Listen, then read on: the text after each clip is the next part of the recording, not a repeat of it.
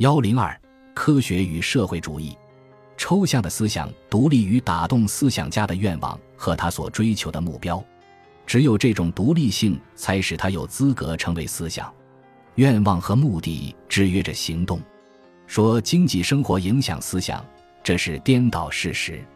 作为理性行为的经济依赖于思想，而不是思想依赖于经济。即使打算承认思想是由阶级利益决定的，也只能考虑被认识到的阶级利益，才能做到这一点。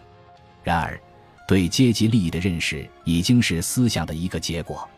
无论这种思想证明了存在特殊的阶级利益，还是说明了社会上所有阶级的利益和谐一致。思想过程本身都是先于影响思想的阶级观念而发生的。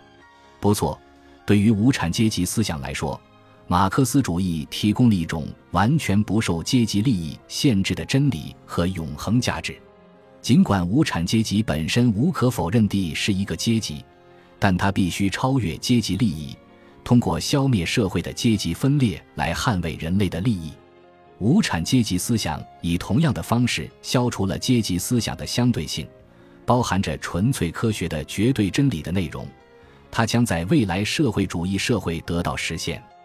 换言之，只有马克思主义是科学。历史上先于马克思的东西都可以看作是科学的史前史。马克思主义给予黑格尔之前的哲学家的地位，和基督教给予先知的地位一样，给予黑格尔的地位。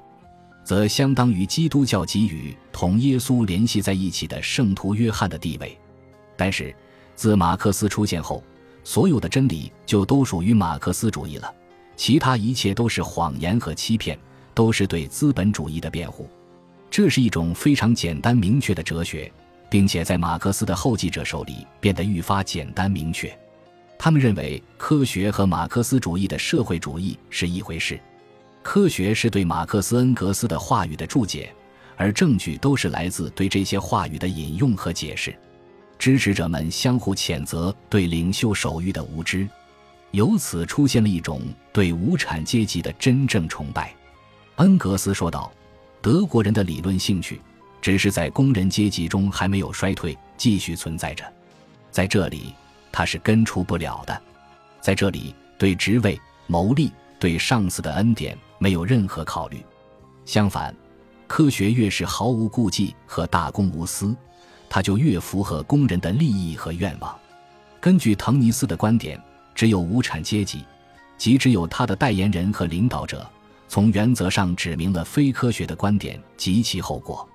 为了揭露这些自以为是的主张的本来面目，我们只要回忆一下最近几十年来社会主义者对待所有科学成就的态度就够了。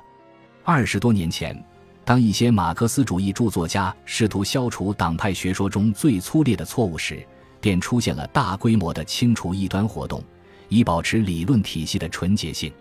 修正主义败给了正统学说，自由思想在马克思主义中没有立足之地。